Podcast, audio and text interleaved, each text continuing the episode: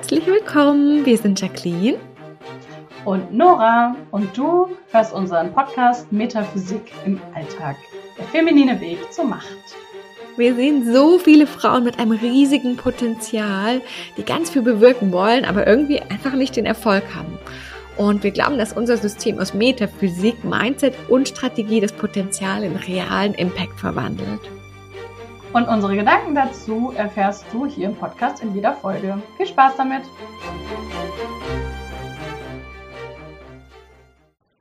Hallo, herzlich willkommen zu einer neuen Folge Metaphysik im Alltag und ich freue mich wirklich riesig, weil es heute eine ganz besondere Folge ist. Heute ist nämlich nicht Nora bei mir, sondern eine, eine andere Gästin, die ich euch gleich vorstellen werde.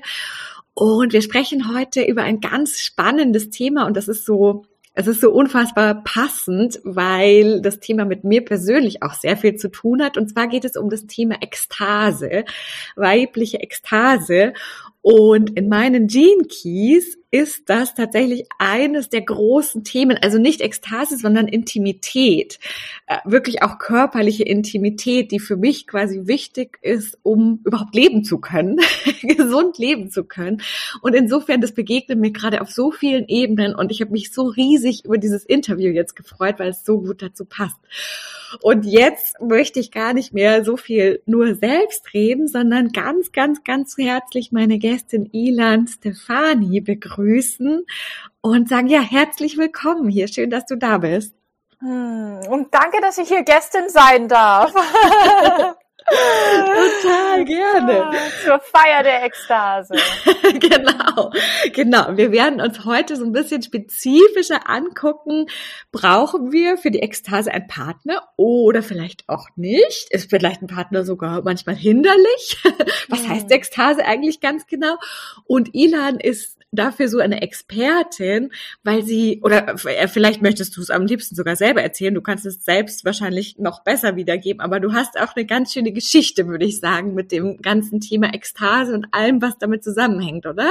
Hm, ja, also ähm, es gibt diesen wunderschönen Satz, ähm, wir alle unterrichten das, was wir selbst am meisten lernen müssen. Mhm. Und tatsächlich dort, wo wir unsere Schwierigkeiten haben, dort werden wir halt aufmerksam. Ich meine, entweder ähm, resignieren wir und dann sagen wir, na, ist nichts für mich, ich bin mhm. halt ein mhm. depressiver Typ. Oder wir werden wach, aber dann werden wir wach auf die harte Tour und müssen uns diese Materie wirklich anschauen. In dem Sinne würde ich sagen, ich kenne gut die Nicht-Ekstase. Ich kenne gut, mich sehr gestresst und bedroht zu mhm. fühlen von dieser Menschenwelt, dieser Kultur.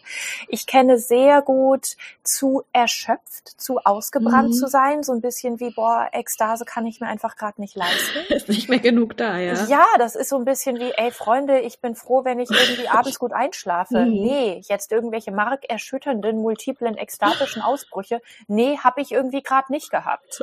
So ein bisschen wie, was habt ihr für Probleme? Ähm, und, und dann aber gleichzeitig in meiner Auseinandersetzung mit Heilung, in meiner Auseinandersetzung mit Traumaheilung, mit mhm. Körpertherapie mhm. zu merken, auf ganz, ganz vielen Ebenen, auf ganz, ganz vielen Wegen bricht Ekstase immer wieder durch in mein Erleben. Und irgendwann begann ich das, ähm, neben dem, dass ich es immer natürlich sehr geliebt habe, irgendwann begann ich, begann ich zu erforschen, was ist denn das System dahinter? Mhm. Wie können denn Menschen systematisch mehr Ekstase erleben? Und in dem Sinne ähm, bin ich heute als Körperforscherin, als Lebendigkeitsforscherin, würde ich sagen, schon ja Expertin dafür, weil ich diesen Job versuche sehr gründlich zu machen, weil weil ich einfach selber so viel Ekstase wie nur möglich erleben möchte. Und wenn wir über Ekstase reden, dann haben wir natürlich einen sehr missverstandenen Begriff. Also mhm, das hat, ja, hätte ich jetzt auch gleich mal gefragt, was, ich finde, du hast es so schön in einem, im Buch geschrieben, äh, ja. was Ekstase bedeutet. Und vielleicht magst du uns das gleich mal mitgeben, weil ich glaube, viele haben da eben sofort was sehr Sexuelles, eben Richtung multiple Orgasmen am ja. Kopf. Aber es geht ja. ja viel weiter. Genau, es geht weiter und es geht fast noch mal in eine andere Richtung. Also wir könnten jetzt mhm. sagen, bei der Idee von multiplen Orgasmen gibt es sowas wie viele, viele Berggipfel hintereinander. Und Ekstase ist viel eher eine Ausdehnung in alle Dimensionen gleichzeitig. Es ist wie deine Seele wird wieder weit in deinem Erleben. Dein Herz dehnt sich aus, wobei auch diese Formen von Seele oder Herzerleben sehr, sehr physiologisch sind, also sehr, mhm. sehr energetisch. In dem Sinne tatsächlich ekstatisch ist ein physiologischer, ein lebensenergetischer Zustand, der sich im Nervensystem zeigt. Und zwar im Nervensystem als ein gleichzeitiges Auftauchen von höchster Erregung und tiefster Entspannung. Und diesen mhm. Punkt der Entspannung, den kriegen die Leute am Anfang nicht. Am Anfang denken sie, Ekstase ist die Koksparty, wo man nicht mehr schläft, ist zumindest der Koffeinrausch. Ekstase ist das, wenn ich nicht mehr erschöpft bin. Und Ekstase ist eben dieses sehr, sehr weit abheben, um zu fliegen, die Flügel mhm. auszudehnen und gleichzeitig, indem ich mich in mich selbst hinein nur noch loslasse, indem ich mich tiefer hingebe, indem ich tiefer regeneriere als jemals zuvor. Und das sind die Durchbrüche in Ekstase. In dem mhm. Sinne können Orgasmen ekstatisch sein. Sie können aber auch gestresste Berggipfel sein. Dann sind sie sozusagen so eine halbe und auch dadurch so eine kurze Ekstase. Ja. Wenn bei Ekstase der Berggipfel und das Tal gleichzeitig geschehen dürfen, dann geschieht viel mehr als nur ein gleichzeitig von oben und unten. Dann entsteht ein Entgrenzen der Dimensionen überhaupt. Und dadurch entsteht das, was wir als mystisch, was wir auch als spirituell, was wir auch als bewusstseinserweiternd zum Beispiel im Sex erleben können. Und das ist aber der letzte wichtige Punkt oder mir noch wichtige Punkt. Ekstase ist natürlich möglich durch Sex, für viele Menschen ist Sex aber nicht der geeignetste Weg in die Ekstase, mhm. weil Sex sehr sehr traumatisiert, sehr verdreht, sehr gestresst ist in unserer Kultur. Mhm. Also wenn wir mhm. über Sex reden, müssen wir ja darüber reden, was verstehen wir denn in dieser Welt unter Sex? Und das ist halt sehr häufig äh, nicht mehr das, was unsere Nervensysteme wirklich bräuchten für Ekstase, sondern das, was wir in Pornos gesehen haben oder was wir glauben, was wir abliefern sollten. Oder selbst oder auch in Liebesfilmen, ist. oder? Das gibt doch auch Total. ganz viel. Ja. Also kenne ich jetzt eher noch diese Richtung, ja. einfach so diesen Druck, so dieses super schnell und dann zack kommen sie beide gleichzeitig haben ihren Orgasmus. Das genau. ist ja genauso, finde ich, auch ein riesiger Druck. Also ich glaube, es sind einfach wahrscheinlich unterschiedliche äh, Annäherungen Annäherungen, aber alles mit super viel Druck behaftet. Und ich glaube, genauso wie Pornos total verdreht sind, sind Hollywood-Filme genau verdreht in die andere Richtung. Mhm. Also das ist sozusagen, es ist dieselbe Verdrehung, nur einmal ist die Kordel in die Richtung verdreht und mhm. einmal in die genau andere. Es gebiert sich. Also hätten wir nicht dieses Hollywood, hätten wir nicht diese Pornos und andersrum. Mhm. Es sind, es sind zwei, zwei Seiten derselben Kultur, mhm. derselben Medaille, desselben ja. Brainwashings, auf jeden Fall. Ja, und, und in der Mitte erlebt unser Nervensystem, ich muss mich an dem Außen orientieren statt an mhm. dem Innen. Und Ekstase, fataler und glücklicherweise, ist aber, dass ich mich maximal an meinem Innen orientiere. Und das ist nicht seelisch, eso, shishi, abstrakt. Das ist brutal konkret. Das ist wirklich meine Lebensenergie darf so fließen, wie sie fließen möchte. Mhm. Und wenn ich jetzt hier zum Beispiel sitze, dann kann ich sagen, ähm, meine Energie darf aber sehr, sehr gerne gerade so fließen, wie sie fließen möchte. Und sie darf auch sehr, sehr gerne jetzt gerade eine Ekstase produzieren. Hm, das möchte sie wohl nicht. Falsch. Ich, Ilan, halte meine Ekstase, meine freie Energie ähm, zurück. Ich halte sie nicht bewusst zurück. Ich halte sie aber unbewusst zurück, mhm. indem ich zum Beispiel weiterhin normal aussehe, nicht in Tränen ausbreche, keine Angst habe, keine Liebesausbrüche habe, keine Wut- und Hassattacken habe. Das heißt, Ekstase fordert den Preis, dass wir die Maske fallen lassen. Mhm. Aber wenn wir den Preis zahlen, dann ist Ekstase etwas wie ein Schwärmen in unserem Nervensystem. Es ist etwas wie ähm, dieses Bild, kennst du so Vogel- oder Fischschwärme? Mhm. Es gibt ja so Videos, wo in Zeitlupe so Fischschwärme irgendwie gefilmt werden und das sieht ja so schön aus, das mhm. ist ja mhm. unfassbar. Da, da gibt's dann ja irgendwie sowas wie, wir brauchen gerade Symphonien, klassische Symphonien. Das ist zum Sterben schön. Das ist eine so ergreifende Naturschönheit, die passiert, weil niemand, keiner der Fische, keiner der Vögel ist der Boss und mhm, sagt, fliegt ihr eine linke Formation und macht es schön rechts da im Flügel. So ist es nicht. Schwarm, diese Schönheit des Schwarmes, der Schwarmintelligenz entsteht, weil sich alle hingeben in den mhm. Flow dessen, die Innenwelt freizugeben und in der Resonanz mit der Außenwelt zu sein. Das ist, was in unserem Nervensystem, in unserer mhm. Lebensenergie auch passieren möchte in jeder Sekunde. Und wenn Menschen kultiviert sind, so wie du und ich, zivilisiert sind, so wie du und ich, dann bedeutet das, graduell stirbt der Zugang zu dieser mhm. Ekstase ab, weil wir lernen, Lächeln ist wichtiger als glücklich sein. Nett sein. Und verlernen von Lächeln sein, vernett, äh, verlächeln, ähm, verlernen von Dauerlächeln oder von nett sein müssen oder von diesem mhm. guten Mädchen oder auch von dem lieben Jungen, das ist ja wirklich austauschbar. Mhm. Verlernen von dem, wie sehe ich gerade aus? Wie funktioniere ich gerade für die Außenwelt? Das bedeutet, den Wiederzugang zu finden zu dem inneren Schwärmen. Und mhm. wenn diese Energie wieder innerlich schwärmen kann, dann erleben wir wieder Ekstase. Dabei, dass wir ein Kind streicheln, dabei, dass wir tanzen, dabei, dass wir kochen, dabei, dass wir Sex haben, dabei, dass wir einen Spaziergang machen. Aber wir erleben, die Innenwelt schwärmt und fließt über mit Friedlichkeit und mit Resonanz mit der Außenwelt. Mhm, super schön. Und hier, es ist so vieles, was was so resoniert. Ich habe einen, einen kleinen Sohn und ich beobachte das so sehr. Wir hatten jetzt erst Besuch wieder, wie unsere Umwelt versucht, eben so Emotionen zu unterdrücken. Er hat sich dann über was geärgert und geweint.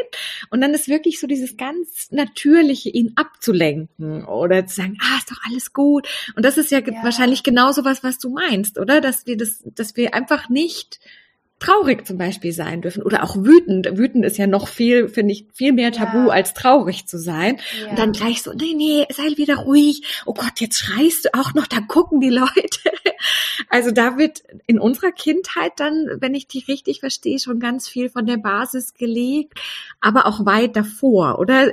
Hatte ich ja. so im Buch auch gelesen, dass es ja nicht nur aus unserem eigenen Erleben kommt, sondern auch schon von weit vorher, was verhindert, dass wir Ekstase erleben, oder?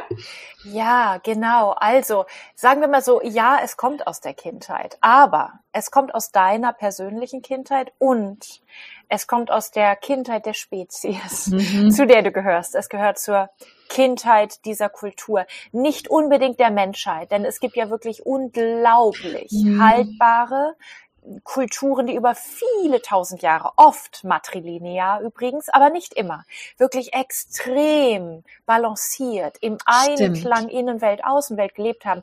Das heißt, der Mensch ist nicht zu blöd, um auf nee. die Umwelt zu achten. Der Mensch ist nicht zu blöd, um unfassbare Weisheit und wirklich viel, viel Gutes in die Welt zu bringen. Mhm. Es ist etwas passiert in der frühen Kindheit dieser Kultur, der mhm. westlichen Zivilisation, wovon sich das kollektive Nervensystem nicht erholt hat.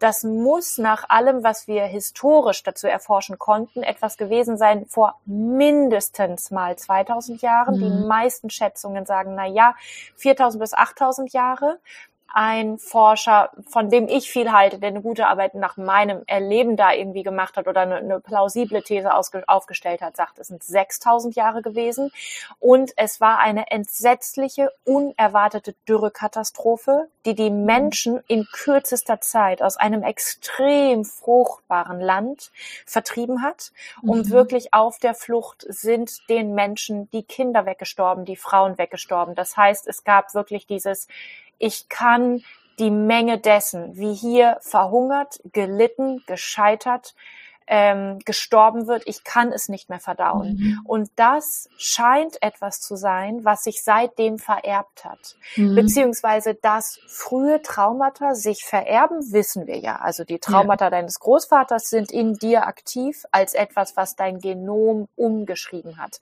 Ja. Das ist ja mittlerweile wissenschaftlich wirklich zurückverfolgbar. Und das ist transgenerational als kollektives, als Kulturtrauma auch aktiv. Und in dem Sinne, auch wenn wir über Sexualität reden und das, wo ist unser Sex denn so unekstatisch geworden, dann ist es auch tatsächlich ein sexuelles Kulturtrauma, ein sexuelles Entwicklungstrauma. Wir haben ganz viel Sicherheit und ganz viel Bestätigung egal wie du innerlich empfindest, du bist richtig, richtig, richtig, entspann dich in dich selbst hinein. Das haben wir in Bezug auf Sex eben nicht gehört.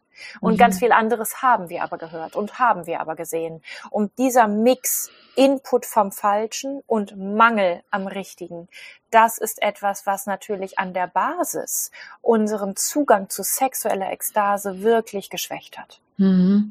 Jetzt finde ich total spannend, tatsächlich auch, weil ich selbst Kinder habe, können wir denn was tun, um unseren eigenen Kindern da schon zu helfen, dass sie, dass sie das vielleicht gar nicht so sehr erleben oder ihnen was mitgeben, dass sie dann auch aus diesem Kollektiven damit besser umgehen können? Ja, ich denke schon. Und ich denke, das Gute an diesem Projekt ist, es geht ja bei Sex sowieso, mal sowieso für alle Menschen, nicht um Sex. Es geht ja darum, wie gehe ich mit meiner Lebensenergie um. Ähm, und zwar auch dann, wenn sie sich wundervoll anfühlt, wenn sie sich einfach nur lebendig und kreativ und nach Lebenslust und sprühend und überfließend anfühlt. Und was wir unseren Kindern mitgeben können, ist eine möglichst robuste Lebendigkeit mhm. als eine Geschmeidigkeit, sich auch Umständen anzupassen, nicht indem wir weiterlächeln, nicht indem wir mitspielen. Aber ich glaube, was, was als Eltern Stress machen kann, ist, ich bräuchte eine bessere Welt als die, die nun mal da ist, damit mein Kind glücklich sein kann. Mhm. Das übersteigt die Kräfte der besten Löwinnen-Mamas ja. und Löwinnen-Papas der Welt, das ist klar. Und gleichzeitig eben nicht zu merken, nicht dieses erwachsene, oh, resignieren, man kann nichts tun, sondern zu wissen, Kinder erholen sich auch von den krassesten Dingen der Welt mit einer unfassbaren Resilienz, mhm. wenn sie diesen Horror, den sie erlebt und erlitten haben, in einer gesunden, mutigen, körperlichen Weise bewegen dürfen, wenn sie damit nicht alleine sein müssen. Mhm. Und in dem Sinne diese robuste Körperlichkeit, diese robuste Bindung, dieses robuste, yo, das ist gerade total scheiße und dieser Film hat dir übrigens nur Bullshit erzählt darüber, wie sich das anfühlt, wenn sich zwei Leute küssen. Das kann sich wer weiß wie anfühlen. Wirst du später selber merken, wenn es. Also, aber es geht, es geht nicht darum, irgendwie dem Kind die Augen zuzuhalten, damit es die Kussszene nicht sieht, sondern es geht darum, danach zu sagen, ach übrigens, das ist mal wieder was, da hat sich diese Kultur echt selber übertroffen, tut mir leid, die Erwachsenen sind da häufig ziemlich dumm dumm. Diese, diese Art von, von Sportlichkeit, mhm. die ähm, bestätigt dieses unverfrorene, unschuldige, kindliche, körperliche, energetische Selbstbewusstsein von ich mache mir die Welt, wie, wie, wie sie mir gefällt. Und dann ist ja das Gute, Kinder müssen ja nicht einen gesunden Umgang mit Sex. Kinder müssen ja nicht Ekstase lernen. Wir dürfen sie mhm. nur nicht verkorksen in diesen Themen. Dann bleibt alles gut. Es geht ja nicht ja. darum, dass es jemals gut wird. Es muss gut bleiben dürfen. Genau, sozusagen. genau. Es ist ja nichts Neues, was wir lernen müssen, so wie ja. bei, bei so vielen Themen, überhaupt auch so im Selbstheilung, Gesundheit. Das ist ja eigentlich alles in uns schon da. Und das ist mehr, dass wir weit weggegangen sind und wieder hin zurück dürfen. Ja. Und dann Insofern, nicht was Neues lernen dürfen. Genau. Die Ekstase zu lernen ist eigentlich die anerzogene Nicht-Ekstase zu verlernen. Ja in dem Sinne ist meine Arbeit ein bisschen wie die ganzen Schäden und Kollateralschäden zu versuchen, möglichst effizient mit möglichst viel Spaß unterwegs rückgängig zu machen. Ja. Das, also es ist wirklich lustiger ist es nicht und auch irgendwie origineller ist es nicht. Wir sind ja. da reingerasselt in die Nicht-Ekstase, da rasseln wir jetzt mal schön wieder raus. ja, es passt so gut, weil wir ja tatsächlich auch sehr viel mit also mit quasi dann anderen Symptomen des Körpers, wenn es halt in Form von äh, irgendeiner Krankheit, irgendeiner Unverträglichkeit, das sind ja auch alles Ausdrucksformen des Körpers, wo er sagt, du, also irgendwie irgendwas ist da echt nicht in Ordnung. Und da gucken ja. wir, also machen wir, glaube ich, eine ganz ähnliche Arbeit, indem wir gucken, was hat sich denn da draufgelegt? Was möchte mir mein Körper denn da sagen, was irgendwie in eine nicht so gute Richtung läuft? Und wie können wir es wieder zurück zu dem, was für dich eigentlich ganz natürlicherweise schon immer da war, wieder zurückbringen? Und das finde ich so genau. spannend, diese ganz unterschiedlichen Ansätze. Der eine kommt von da, der andere hat da den größten Schmerz. Aber eigentlich führt alles uns wieder zu uns zurück. Es geht da nicht Genau. darum, dass du was weißt, was ich nicht weiß eigentlich, sondern dass du mir zeigen kannst, wie der Weg wieder für mich zurück aussieht. Und das ist so schön, finde ja. ich. Ja, es ist ähm, wie ein bisschen wie in diesem Satz, es gibt nur die Selbstheilung. Ja. Es gibt gar keine Heilung. Es gibt gar nichts anderes. Es gibt nur Interventionen der Außenwelt, wodurch die Innenwelt ihren Job besser machen Genau. kann. Aber wenn die Genau. Innenwelt ihren Job nicht macht, dann gibt es keine Heilung, denn es ist immer die Innenwelt, die sich selber Ja. heilt. Und in dem Sinne glaube ich, genau, wir machen da denselben Job wie bei körperlichen Symptomen und gleichzeitig, man könnte auch sagen, nein, wir machen ihn halt leider nicht. Denn Menschen, die keine Ekstase erleben, die gehen nicht zum Arzt und sagen, mit mir stimmt was nicht, ich war eine Mhm. ganze Woche lang nicht glücklich. Mhm. Die sagen, na ja, muss ja, ist ja völlig Ist ja normal. schon immer so gewesen. ich kann ja nicht klagen, ich kann ja meine Miete bezahlen. Das Mhm. heißt, wir haben eine kollektive Massengewohnheit. Das, Das ist stimmt. wirklich eine Epidemie der Nicht-Ekstase, die sogar hochgejubelt wird, die sogar für normal oder für, Mhm. also ja normal in Anführungsstrichen, die sogar für, für sozusagen erwartbar gesund Mhm. gehalten wird. Mhm. Und das, was wir als gesund definieren, das ist auf eine Art, also sagen wir mal seelisch oder energetisch gesehen, gemessen an unserem Potenzial, ist das hochpathologisch. ja. Wir sind kurz davor, energetisch zusammenzuklappen. Aber solange wir nicht die schlimmsten Symptome von Burnout haben, stimmt, ja. ziehen wir keine Notbremse. Das heißt, die Nicht-Ekstase als Basissymptom ermöglicht uns taub zu sein und zu ignorieren, dass wir taub sind. Mhm. Und das ist halt tricky. Es wäre viel Das praktischer, die Nicht-Ekstase würde sich durch brüllende Schmerzen äußern. Ja, das Dann stimmt. würden wir uns aber auf den Weg machen. Aber nein, genau keine brüllende Schmerzen. Und das, stimmt. ist das Fatale. Das stimmt, das ist tatsächlich nochmal noch mal viel, viel gemeiner als bei Krankheiten, weil die sind ja oft so unangenehm, dass sie mich dazu zwingen, während wirklich eben, wie du sagst, das andere ist ja kulturell total normal, dass sie Ja. sagen, na ja, also, ja, ist, ist doch, ist doch normal, was erwartet, eben wie du sagst, was erwartest du denn? Ist doch alles okay. Und ich würde ja, ich würde ja spüren, wenn was nicht stimmen würde. Genau. Wo ich denke, bei den Menschen, bei denen eventuell am allerwenigsten stimmt, die spüren eventuell, weil halt gar nichts mehr stimmt, Mhm. am allerwenigsten. Mhm. Weil ein Nervensystem nun mal gesunderweise so funktioniert, wenn es den Input des, ich sag mal, Widernatürlichen, des Stressigen, des Überfordernden, des Ausbrennenden nicht mehr verdauen kann, Mhm. dann ja, entweder kreiert es Symptome, die man mitbekommt, oder es schaltet einfach ab Genau. und sozusagen resigniert. Und dann, dann stirbt die Anteilnahme am Leben. Und was mich daran so sehr ähm, betroffen macht, ist gar nicht nur, dass ein individuelles Leben dadurch unglücklich ist, sondern ist, dass wenn mein individuelles Leben, wenn mir daran nicht mehr brennend etwas liegt, dann liegt mir auch nichts an Mutter Mhm. Erde. Dann liegt Mhm. mir auch nichts an diesem Planeten, dann liegt mir auch nichts mehr an meiner Gattung. Und ich glaube, das Mhm. erleben wir auf ganz, ganz vielen Ebenen seit 6000 Jahren. Und natürlich Ja. auch in der Zeit, ich meine, wir sind zwei Frauen, die in einer hochexplosiven, hochgefährlichen, hochaggressiven Zeit, in dieser Zeit dieses Gespräch führen, Ja. wo ich denke, ja, natürlich, wir brauchen gerade alle Bemühungen der Welt für Frieden und so weiter. Und wir brauchen dringend menschliche Ekstase. Ja, Wenn- weil es ja ein vielleicht Herz dazugehört, ja. Ja, wenn ein, wenn ein Herz wieder aufgeht, wenn ein Nervensystem wieder aufgeht, Mhm. dann geht auch wieder auf, dass der Mensch weiß, hey, ich habe ganz schön was drauf und ich habe ganz schön was zu geben. Und vor allem, wenn ich was richtig gebe, richtig vom Herzen her, dann ist es was scheiß Gutes. ja. Und, und diese Feier, daraus, daraus kommen die großen Taten, die nicht anstrengend sind, die nicht Mhm. richtig sind, sondern die effizient Leiden lindern. In Ja. dem Sinne glaube ich, sagen wir mal so, und das ist ja auch das letzte Kapitel des Buches, wie Ekstase die Welt retten kann. Ich bin überzeugt, Ekstase ist, ist der, der schönste Wurf, in dem die Welt zu retten. Ja, ja, finde ich super schön. Jetzt würde ich gerne noch kurz wirklich auf dieses Thema auch gucken. Brauchen wir, also wir, du hattest ja schon gesagt, Ekstase ist viel mehr als in Anführungszeichen nur Sex. Deswegen ist die Vermutung schon, wir brauchen wahrscheinlich nicht unbedingt einen Partner dafür. Aber kannst du dazu noch ein bisschen mehr sagen? Wie, wie erreichen wir sie denn dann? Erreichen wir sie durch den Partner? Können wir das selbst tun? Was können wir denn ja. überhaupt so ganz konkret tun? Wenn wir jetzt denken, oh Gott, stimmt, ja, Elon hat total recht. Ich fühle es einfach gar nicht mehr. Und ja. ich möchte aber so gerne wieder. Ja, ähm, nein, wir brauchen keinen Partner.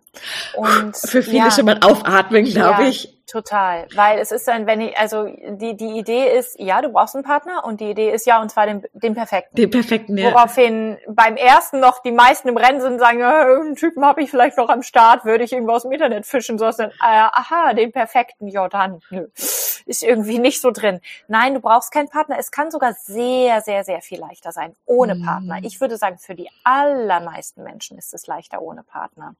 Aber ganz kurz, es kann auch leichter sein mit Partner. Und ich gehe kurz auf diese Situation ein. Du musst dir vorstellen, ein Mensch ist als ein Lebewesen, als der, also der Unterschied zu einer Leiche ist, zwischen dir und einer Leiche ist der Unterschied, in dir fließt Lebensenergie. Und diese Lebensenergie in einer gewissen Weise kann man sich wirklich auch wie so ein Kraft- oder Batteriefeld mhm. vorstellen. Das ist schon geil. Das ist wirklich schon cool. So, wenn du das jetzt laufen lässt, dann hast du da so deine Aussetzer und deine Hänger und deine blinden Flecken und deine Trigger. Aber im Großen und Ganzen, wenn du es übst, dann läuft es und spult sich von alleine auch von mir aus wirklich richtig rein in den Spaß, in die Ekstase, in die Energie. Energie.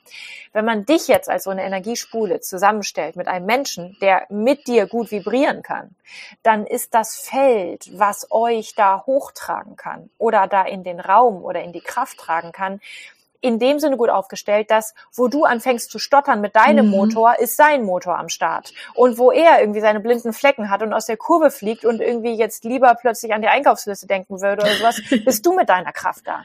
Dadurch können zwei Menschen oder mehr Menschen zusammen auch sexuell erleben, boah, miteinander geht's einfach viel leichter. Das hängt aber wirklich vom Match ab und von mhm. vielen Situationen oder von vielen Faktoren. Also es ist nicht bei mir und Peter zusammen funktioniert, also haben immer wir beide Sex und dann funktioniert mhm. Es immer, sondern es hat damit zu tun, was hat Ilan denn gefrühstückt und ist Peter gerade irgendwie eine Laus über die Leber gelaufen oder nicht. Das heißt, da fängt es dann natürlich mhm. an, wenn ich dann sage, ja Peter, also wenn ich heute keine Ekstase erlebt habe mit dir, dann bist du schuld. Bullshit. Ekstase ist 100% selbstverschuldet, mhm. genauso wie Nicht-Ekstase. Und der Punkt, der für Ekstase wichtiger ist als alles andere, ist, dein Nervensystem muss sich sicher fühlen. Mhm. Und an der Basis dessen, was Menschen so sehr stressen kann, ist, wir sind Rudeltiere, wir sind Schwarmwesen, wir sind gedacht zu schwärmen miteinander und seit 6000 Jahren hauen wir einander in die Fresse. Das ist für unser Nervensystem, für unsere Instinkte ein Dauerbeschuss damit, dass irgendwas hier richtig schief läuft. Mhm. Das heißt, mein Design sagt mir, vertraue dem Gegenüber, liebe das Gegenüber. Aber 6000 Jahre Kulturgeschichte sagen mir, dein Gegenüber ist gefährlicher als alles andere. Denn es sagt, es sei liebenswert und es fühlt sich an, als sei es liebenswert, aber es wird dir dafür in die Fresse hauen.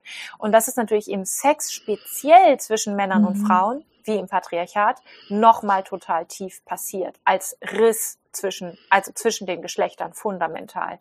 Und das bedeutet, dass viele Menschen lernen, ich sollte mich mit meinem Partner, mit meiner Partnerin beim Sex fallen lassen können. Sie können es aber alleine viel besser. Mhm. Und wenn du dich alleine sicherer fühlst mit Sex oder nicht Sex, als, und jetzt sagen wir mal alleine mit Sex, weil ich glaube, deine Frage, brauchen wir Partner oder nicht, geht ein bisschen sowas wie, wenn wir jetzt mal Ekstase sexuell angehen. Mhm ähm, dann kann es sein, du fühlst dich mit dir selber im Sex so viel sicherer als mit einem Partner, dass du auch sexuelle Ekstase viel, viel leichter erlebst oder zumindest wieder wachküssen kannst, ohne ja, Partner. Das ist, glaube ich, dann erstmal dieser Schlüssel. Und wenn ich dann den, die Tür schon, weiß ich nicht, zehnmal aufgemacht habe, dann kenne ich den Weg ja schon besser. Dann ja. habe ich da schon eine gewisse Sicherheit und dann kann ich mich wahrscheinlich auch mit dem Partner leichter dran erinnern, ah, so, da, da, da, das ist mein ja, Weg. Ja, genau. Mhm. Und das ist ja wirklich ein Trampelpfad, der breiter wird. Also das ist ja, ja auch nicht, oh, jetzt Ekstase, es ist ja nicht wie Orgasmus und Haken dran. Ekstase ja. ist ja ein, ein Ozean, der sich mein ganzes Leben lang weiter ausdehnen kann, mit jeder ekstatischen Erfahrung neu.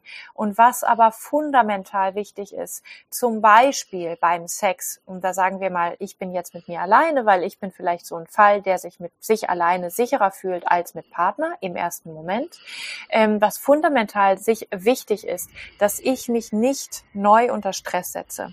Mhm. Das ist mhm. auch wirklich so für die Solo-Sex-Ekstase Ekstase-Praxis, du musst keinen Orgasmus haben. Es geht hier auch gar nicht um Orgasmus. Ganz im Gegenteil, es geht darum, dass du dich wieder beim Sex regenerierst und entspannst dass mhm. du mit dir Sex hast, sollte sein wie eine Wellness-Massage, bei der du richtig runterkommst und nicht dich richtig hochholst. Mhm. Das ist zum Beispiel eine Sache. Also diesen sexuellen Stress wirklich, wirklich rauszunehmen. Und eine andere Sache ist, dass wir eben verlernen, wie muss Sex aussehen oder auch wie muss Sex ähm, sich anhören oder was muss ich beim Solo-Sex irgendwie machen. Und das bedeutet oft auch für Frauen, die haben es auch gelernt, sich wahnsinnig schnell, wahnsinnig grob, wahnsinnig monoton mhm. irgendwie zu stimulieren. Wie wäre es, ich mache alles ein Viertel so schnell und ein Viertel so stark. Dann spüre ich erstmal nichts, weil ich mich dann taub fühle. Mhm. Aber hey, dann atme ich halt tiefer und spüre halt mal die Taubheit und lerne, meine Innenwelt nicht zu bombardieren mit Stimulation, sondern wie anzuklopfen oder wie weicher hinzuatmen, einfach auch feiner zu lauschen. Meine Sinne, mein Sensorium wird wieder wach, weil es nicht mehr angebrüllt wird. Meine Ohren werden feiner, weil mhm. jetzt mit ihnen geflüstert wird. Und diese Sensibilisierung für dich selbst im Sex bedeutet, dass wenn dann mehr Input oder mehr Stimulation oder mehr Energie kommt, das Nervensystem weiter in diesem ruhigen Flussbett bleibt. Mhm. Und da, glaube ich, ist der, der letzte Punkt, den ich für jetzt dazu kurz sagen möchte, was an sich schon an der Basis stressig ist, ist, dass zum Beispiel wir beide sagen jetzt Sex. Und wenn du Sex sagst, dann nicke ich. Und wenn ich Sex sage, nickst du. Warum eigentlich, Jacqueline? Weil dein Sex ist ein eigenes Universum mhm. und hat dich erschaffen. Und mein Sex ist ein eigenes Universum und hat mich erschaffen. Das heißt, Sex ist so individuell, wie 7,6 Milliarden Menschen in diesem Moment individuell sind. Und ähm, ich glaube, das ist mein großes Anliegen, wenn wir über Sex reden, dass wir so sehr wissen, wie unterschiedlich wir sind im Sex, dass ich meinen Solo-Sex ekstatisch gestalten kann für mich und du deinen für dich. Und das sind ja auch die Elemente der Ekstase, über die ich vor kurzem das Buch geschrieben habe. Das sind erstmal wie diese vier Naturelemente, Erde, Wasser, Feuer, Luft und zwei Flügelelemente, mhm. Flügel der Erde, Flügel der Luft. Da haben wir an der Basis mal sechs komplett verschiedene Charaktere oder Profile oder Definitionen von Sex. Und dann bist du individuell komponiert aus diesen sechs Anteilen und ich individuell komponiert aus diesen sechs Anteilen. Und dann ist die Frage, aber wie sind wir denn individuell komponiert? Und dann fängt der Spaß an, weil dann habe ich eine Definition von Sex und Solo-Sex und Ekstase, die mir wirklich leicht fällt, die mir wirklich entspricht. Ja. Und dann fängt Sex an, nicht mehr typisch zu sein wie Sex, oder typisch auszusehen oder typisch sich anzuhören oder typisch sich anzufühlen, sondern dann fängt es an, tiefe Selbstliebe auf allen Ebenen zu sein und tiefe Sicherheit mit sich selbst. Ja, ich muss wirklich, also er musste es echt sagen, ich habe ja erst vor kurzem gelesen und gerade diese beiden Flügeltypen, die du auch angesprochen hast, ich hatte es dir vorher schon erzählt, wirklich, also seit Tagen beschäftigt mich das so und ich merke, ja. wie ich sogar davon träume, wie das so viel in Gang gesetzt habe und nur ganz kurz angerissen geht es da ja um die Dinge, die viele in unserer Gesellschaft wahnsinnig verurteilen, also auch Richtung ja. Sadomaso, Bondage, Dominance ja. und, und noch mehr in diese Richtung. Und ich, ich finde oft helfen, also mir zumindest gerade diese scheinbaren Extreme, das dann wirklich nochmal zu verstehen, was du vorher gesagt hast, mit Sex sieht für jeden komplett anders aus. Mhm. Und, und du hattest ja eben was geschrieben, gerade zum Flügel der Luft äh, in, in Richtung, wo wirklich, glaube ich, die allermeisten erstmal sagen, oh Gott, also das ist jetzt aber wirklich nicht in Ordnung. Und so war da dann dran zu bleiben und eben nicht wegzugucken und zu sagen, nee, also das ist jetzt wirklich nicht in Ordnung, sondern zu gucken, warum, warum bewegt mich das denn so? Warum ist das für mich so intensiv und was steckt da für mich dahinter? Das hat für mich schon so krass viel in Bewegung gesetzt da wirklich zu sagen, ja, das darf wirklich noch viel, viel, viel, viel freier sein, als ich mir jetzt in diesem ersten Moment von, ja klar, Sex darf so frei aussehen, dann habe ich halt mal hier das eine, das Licht an, dann sieht mich jemand oder so. Und dann ja. sagen so, nee, nee, nee, das darf noch viel, viel, viel, viel, viel freier sein. Hilft, finde ich, unfassbar, da, da hinzugucken und da mal so einen ersten Schritt hinzumachen und dann eben Stückchen für Stückchen weiterzugehen. Ja, ja, wir sind, wenn wir in dieser Kultur, zum Beispiel über Sex reden, aber überhaupt über irgendein Thema, wir sind halt immer in diesem Reden. Wir sind halt immer in diesen Worten. Ich nenne mhm, das oft, wir sind ja. in dem Weg der Worte und dann sind wir auch im Weg der Bilder und dann sind wir auch im Weg der Form. Wie sieht es aus? Was sagt es aus? Und das Interessante ist aber, Ekstase ist kein Wort. Ekstase ist ein energetisches Phänomen. Mhm. Das heißt, Ekstase braucht dringend, dass unsere Energie sich wieder bewegt. Mhm. Und und wenn wir zum Beispiel uns diese beiden Flügeltypen der Sexualität anschauen, den Flügel der Erde und den Flügel der Luft, das sind Genies darin, Energie zu bewegen. Denn, mhm. das wissen wir alle, wenn wir ein Thema verdrängen, wenn wir ein Thema verbieten und tabuisieren, zum Beispiel jetzt, wenn du für deinen Sohn irgendwas verbietest, hallo, was macht er als erstes? ja, aber er geht in die Richtung des Verbotenen. Warum? Weil du es verboten hast. Ja. Das heißt, du hast es attraktiver gemacht, du hast dort mehr Energie reingesteckt, als dort vorher war, alleine durch den Akt, es zu verbieten. Und das ist genial, denn wenn wir Energie brauchen für Ekstase, wenn wir Energie wollen für Ekstase, dann sollten wir doch in die Bereiche gehen, die mhm. möglichst verpönt sind, die möglichst tabuisiert sind, oder? Das ist doch genial, ja. dass Menschen in ihrer Sexualität kulturelle und individuelle Tabus niederreißen können, um an mehr Energie zu kommen. Und tatsächlich, die Belohnung ist ja zum Beispiel, wenn wir uns in der BDSM-Szene umschauen, wer dort wirklich, wirklich einsteigt, also mit dem entsprechend, dass das für ihn, für sie selber funktioniert, das sind häufig unfassbar transzendente, mystische, bewusstseinserweiternde Zustände, die weit unabhängig von Orgasmen funktionieren, die in sogenannten sexuellen Settings stattfinden können. Und da sehen wir, wie sehr Sex etwas ist, was wir viel eher beschreiben können als ein lebensenergetisches Phänomen, als eine Handlung zwischen zwei Erwachsenen. Also diese, diese ganzen Bilder, die sind da wirklich, wirklich missverständlich. Und, mhm. und ich mhm. denke, äh, tragisch wird es in Bezug auf Sex, wenn wir uns in den Bildern verhaken, wenn wir uns dann anfangen, dafür zu schämen, worauf zum Beispiel wir stehen. Also was weiß ich, ich kann jetzt darauf stehen, dass mir irgendjemand eine Würgeschlange in die Vagina einführt oder irgendwas. Und ich komme dabei schon zum Orgasmus, dass ich mir das vorstelle. Und wenn ich mir das aber klar mache, dass das ein Bild ist, was verboten ist, dann verhedder ich mich wie, sagen wir mal so, ich verheddere mich in dem stärksten Punkt der Nicht-Ekstase und das ist Selbsthass und das sind Schuldgefühle oder mhm. Schamgefühle. Mhm. Und das ist das Tragische. Unser Nervensystem sucht immer nur den Highway in die Ekstase. Und das mag sein, Würgeschlange in Vagina, ob das möglich ist oder nicht, ob das legal ist oder nicht, ob das eklig für andere ist oder nicht. Darum geht es nicht. Es gebiert ja. für mich eine ekstase relevante Portion an Energie. Und indem ich aber nicht auf die Weg der Energieebene wechsle, bleibe ich stecken in meiner mhm. Fehldeutung von mir selber, indem ich auf mich selber drauf gucke als ein Bild. Und dann habe ich diese typische kulturelle Verkrampfung rund um die eigene Sexualität. Und da bricht's mir echt das Herz, weil mhm. ich eben nochmal ich bin da jetzt gar nicht so, äh, ich weiß nicht, Mutter Teresa mäßig unterwegs im Sinne von, ha, Kind, du solltest überglücklich sein, es ist dein Geburtsrecht. Ich denke einfach nur, ey, es ist schade. Glückliche ja. Menschen sind so toll, die sind so am Start, die sind so großzügig. Menschen ja, sind so das zieht ja so Wesen. viel nach sich eben ja.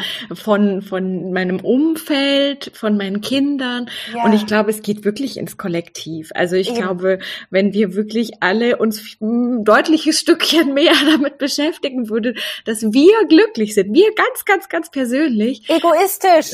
genau. Ja, Egoismus würde die Welt retten. Echter ich, Egoismus würde die Welt retten. Genau. Und das, was wir gerade gerade sehen als menschliche Gier und sogenannten menschlichen Egoismus. Mhm. Entschuldigung, das sind die hungrigsten, plärrendsten, traumatisiertesten großen Babys, die einfach rumlaufen. Das, ist das so hat witzig, nichts ja. mit wirklich gesundem Egoismus. Nee, ich, ich habe heute früh mit Nora haben wir genau über dieses Thema gesprochen. Wirklich, dass es auch unserer Meinung nach wirklich auch viel an dem hängt, wo wir vorher drüber gesprochen haben, dass wir als Kinder nicht unsere Emotionen ausleben durften. Ja. Dass uns immer gesagt wurde, jetzt hör, jetzt hör auf zu schreien, weil sei wieder lieber wieder lieb. Und klar, da spielt noch ganz viel anderes mit rein, aber das ist wirklich, ja, wenn wir uns um uns selber kümmern und selbst wirklich ausleben, dann würde es so viel weniger Probleme oder möglicherweise gar keine, wenn wir uns echt mal weit aus dem Fenster lehnen, würde es ja. nicht mehr geben.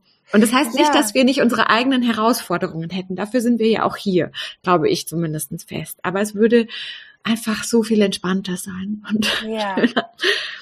Und alleine das schon ist, wenn wir sagen Emotionen, dann haben wir ja schon wieder diese ganzen Kategorien und jetzt Wut und Angst und so weiter. Und im Endeffekt sind Emotionen nur Frequenzen dessen, mhm. wie sich Lebensenergie weiter bewegen möchte. Das heißt, eine Emotion, die wir zulassen, ist eine Emotion, die wir, die, bei die sich weiter verändern wird oder bei der wir zulassen, ja. dass sie sich immer weiter verändert. Eine Emotion, die wir unterdrücken, chronifizieren wir, indem wir sie unterdrücken. Und es geht also gar nicht so sehr darum, Gefühle zuzulassen, sondern Energiewellen oder ja. Zyklen durchrauschen zu lassen. Das ist in dem Sinne wieder sozusagen diese lebensenergetische Basis von dem, was wir dann später als Psyche oder Gefühl oder Emotion bezeichnen. Und es ist, ja, wie du sagst, es ist wirklich ähm, diese Basis, Regulation einem Nervensystem zu verbieten, das pervertiert die ganze genau. Welt, die ja. Innenwelt und von dort die Außenwelt. Denn letzten Endes, ich meine, wir sind die Summe der Innenwelten, die hier ja, rumläuft. Definitiv, ja.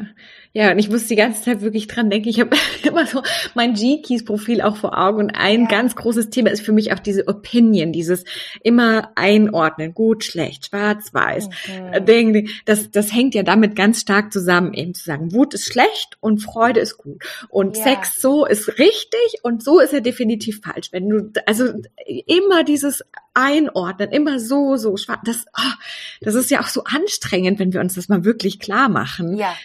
so anstrengend. Wenn wir damit echt mal ein Stückchen aufhören. Und das hängt ja dann tatsächlich auch sehr viel mit, damit zusammen, eben das nicht mehr zu bewerten, sondern erstmal einfach annehmen und wahrnehmen, ah, krass, wenn jemand darauf steht, sich eine Würgeschlange in die Vagina einzuführen, dann löst es in mir vielleicht vielleicht Ekel aus. Und das Vielleicht darf auch, auch erstmal da sein. Vielleicht finde ich es auch unfassbar toll. Gute Idee, mein Gott. ja. Genau.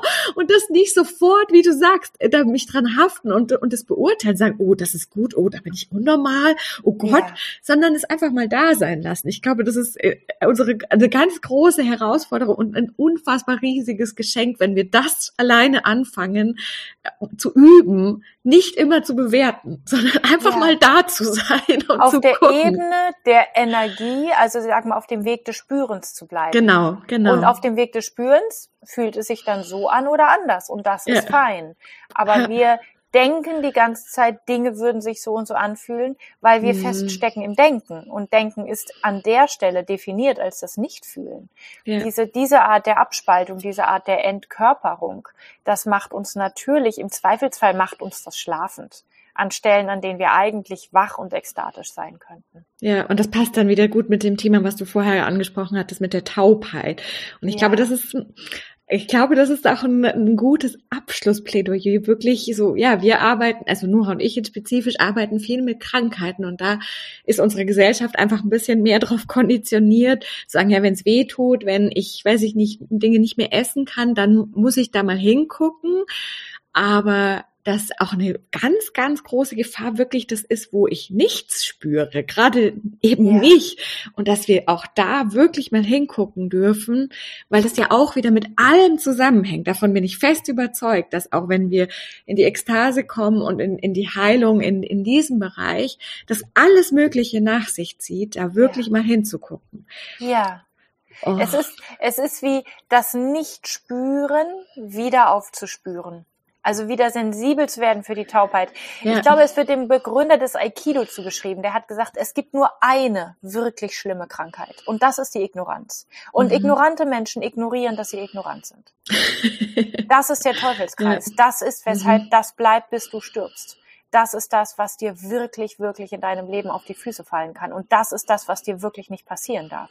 Wenn du ja. eine Schmerzpatientin bist oder sonst etwas, okay. Aber dich brüllt dein Dämon an. Sei froh, dass er dich anbrüllt. Ja, Sei ja. froh, dass er sichtbar bleibt. Genau, das ist auch nochmal so ein Umdenken. Das, dieses immer so, oh Gott, Schmerz ist schlecht. So, nein, das will mir was sagen. Richtig gut. Und viel gefährlicher ist das, was ich nicht laut höre. Ja.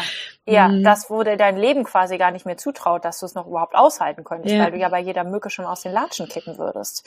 Also in dem Sinne dieses Spü, dies, die, das Spüren wieder wach zu küssen. Und das ist im ersten Schritt häufig, indem wir den Input von der Außenwelt reduzieren mhm. und dadurch die Innenwelt wieder sich erholen lassen, ihr wieder Raum geben und Zeit geben und sie einladen, sich in einem sicheren Setting zu bewegen. Ja, ja, und du hast ja eben vorher schon auch kurz erwähnt, dass du wirklich zu diesem ganzen Thema auch ein Buch geschrieben hast, wo es ja dann auch wirklich nochmal um ganz konkrete Schritte geht, eben erstmal erkennen, welcher Typ bin ich denn oder welche Mischung von Typen, was spricht mich jetzt in diesem Moment an? Und das fand ich auch schön, wie du es geschrieben hast, das kann sich ja auch ändern. Also ja. jetzt bin ich gerade vielleicht hauptsächlicherweise ein, ein Wasserwesen mhm. und musste erstmal unfassbar weinen, als ich es gelesen habe.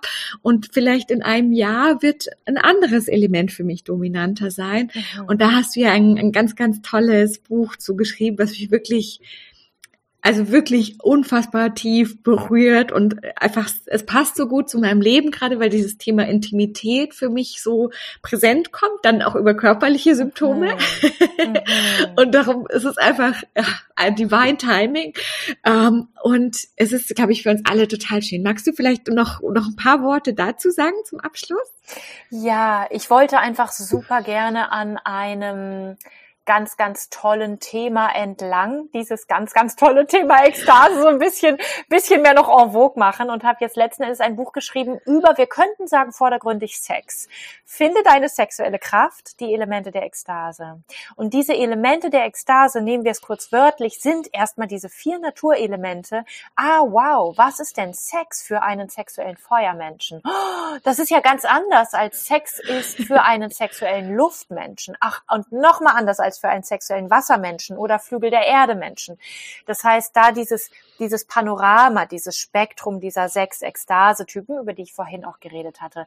Und dann aber ist das Schöne, wenn wir eben entlang zum Beispiel von diesem Buch oder dieser sexuellen Landkarte, die ich da beschrieben habe, eben wenn ich dadurch meiner individuellen Sexualität auf die Spur komme, habe ich von dort aus ganz, ganz andere Möglichkeiten. Erstens, meine innere sexuelle Ekstase wiederzufinden. Zweitens, wenn ich Partnersex habe, wenn ich in Beziehungen bin, in denen ich auch Sex haben möchte, ich habe viel, viel mehr Verständnis für meine Partnerinnen und Partner. Es ist nicht immer so, ja, ist ja klar, ist ja ein Mann. Nur Manno. Sondern ich sehe, ah, wow, okay, Ilan, das gehört zu deinem Drama dazu, weil du nun mal als sexuelle Wasserfrau auch dazu neigst oh, und so weiter. Also all diese Aspekte, die einem dadurch einfach klarer werden und all diese neuen sexuellen mhm. Begegnungsformen zwischen Partnerin und Partner, die, die wie plötzlich aufploppen, weil uns klar wird, ah wow, Sex ist nicht eine Sache, sondern unsere Co-Kreation. Und dann als letztes, und deswegen hatte ich vorhin gesagt, das ist so vordergründig ein Buch über Sex, es ist vordergründig ein Sexratgeber. Es ist eigentlich ein, wie werde ich wieder fucking lebendig Ratgeber. und ich nehme das Beispiel Sex oder den Aufhänger Sex mhm. für den Aufhänger Ekstase aus mehreren Gründen gerne. Erstens, Sex kann uns wirklich ganz, ganz wundervolle ekstatische Zustände bescheren. Zweitens, im Sex haben wir nicht nur eine gute Steilvorlage, eine gute Startrampe für Ekstase, sondern auch sehr, sehr viel Stress. Mhm. Wenn wir im Sex lernen zu entstressen, wenn wir im Sex lernen, uns selber wieder zu lieben und richtig zu finden, puh, dann fällt es uns in allen anderen Lebensbereichen auch leicht. Mhm. Ich meine, wenn alle Frauen der Welt, Jacqueline, sich selber sexuell absolut feiern und richtig finden, nie wieder auf sich rumreiten, sie würden zu lange brauchen, zu früh kommen, frigide sein, Vagina zu trocken, Vagina zu äh, nichts, nichts, nichts, nichts. Wenn sie wüssten, ich bin einfach nur unfassbar perfekt genau in diesem Moment, genauso traumatisiert und verkorkst, wie ich nun mal bin, genauso anstrengend und so weiter, wie ich nun mal bin. Wenn sie das wüssten, von dort aus wäre es ein Klacks, den Rest von diesem Schönheitsterror und Modeterror mhm. aufzulösen. Während den Modeterror aufzulösen, während die Frauen sich sexuell immer noch zu wenig attraktiv und falsch fühlen, das wird nicht funktionieren. Ja. Das heißt, wenn wir den Sex in Bewegung setzen, wenn wir diesen Hebelpunkt wirklich umhebeln, dann hebeln wir wirklich diese gesamte Story der sexuellen Selbstkritik von Menschen aus den Angeln. Und ich glaube, in dem Sinne, wenn wir im Sex-Ekstase wieder wach küssen, dann küssen wir sie sowieso überall wieder wach. Mhm. Aber im Endeffekt ich sage immer so ein bisschen wie heimlich, ich sage das jetzt hier, auch wenn es halb öffentlich ist, aber weißt du, es interessiert mich nicht, dass Menschen ein besseres Sexleben haben. Mich interessiert, dass sie ein besseres Leben haben. Ja. Und ein besseres Sexleben ist ein Aspekt. Aber weißt du, für viele Menschen kann besseres Sexleben sein, dass sie mit dem Vollmond Sex haben. Ja. Oder dass sie irgendwelche sexuellen Heilungsrituale machen für Mutter Erde. Das ist eine perfekte Definition von Sex wenn es für diese Menschen sich richtig genau, anfühlt. Ja. Und dieses Spektrum aufzumachen, das ist, das ist in sich diese innere Freiheit, die auch als, ähm, ich sag mal, Charakteristikum von Ekstase auftaucht. Die Innenwelt, egal in welchen Umständen, und sei es in Umständen des Krieges, die Innenwelt schaltet wieder frei. Ich bin innerlich frei. Eigentlich, eigentlich, eigentlich konnte mir nie etwas passieren. Mhm. Ja, ja, super schön, super schöne Abschlussworte auch. Mm. Wir verlinken euch auf jeden Fall das, das Buch auch in die Show Notes. Es ist als E-Book und als, als echtes Buch, als physisches Buch. Mm. Und ihr könnt euch das holen. Und es ist wirklich auch eine absolute Herzensempfehlung von mir. Also ich, das ist wirklich nicht übertrieben. Das beschäftigt mich so sehr seit Tagen. Und zwar in einem guten Sinn, dass es so viel in Bewegung setzt. Und ganz, ganz, ganz toll. Vielen Dank. Hm. Danke. Danke fürs Zuhören und danke fürs gemeinsam Funken sprühen, Jacqueline. Was für eine Freude hier. Ja, hm. vielen, vielen, vielen Dank. Und schön, dass ihr zugehört habt und bis danke zum nächsten Mal. Ciao.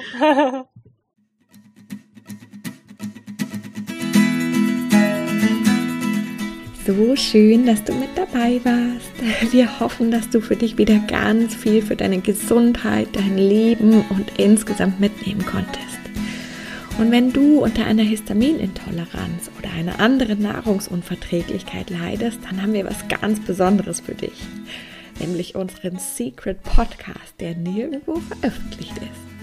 Du findest ihn auf leben-mit-ohne.de bei 0 Euro Kurs und in dieser Secret Podcast Folge erzählen wir dir, was die sieben Siegel zur Hitheilung sind. Die sieben Punkte, die du durchgehen darfst, um wirklich wieder eine Heilung zu haben, um wirklich wieder gesund zu werden. Ganz viel Spaß damit und bis zum nächsten Mal.